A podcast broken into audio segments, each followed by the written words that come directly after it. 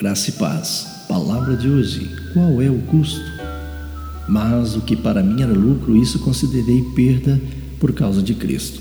Filipenses capítulo 3, verso 7.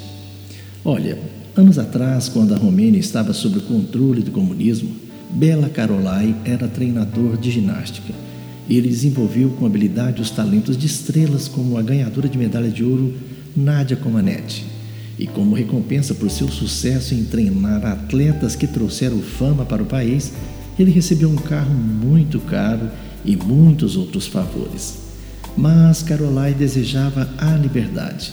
E assim, certo dia, carregando apenas uma pequena mala, saiu resoluto da Romênia para a liberdade sem nenhum centavo no bolso. Seguir a Jesus e experimentar a liberdade que ele dá também exige um custo.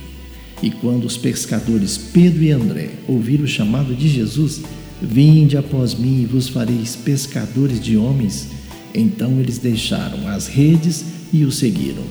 De forma semelhante, Tiago e João deixaram seu pai e sua profissão para iniciar uma vida precária de discipulado.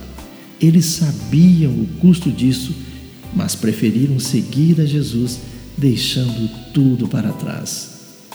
E olha, que exemplo para todos nós que reivindicamos ser discípulos de Jesus.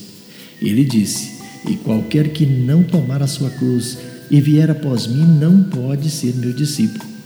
Nós estamos dispostos a fazer sacrifícios, grandes ou pequenos, por amor ao nosso Senhor Jesus? Vamos responder ao convite do Salvador: Vinde após mim, não somente por meio de palavras, mas por meio das nossas atitudes. Será que você e eu estamos prontos a negar a nós mesmos por amor de Jesus? Lembre-se, quando seguimos a Jesus, tudo na vida muda de direção.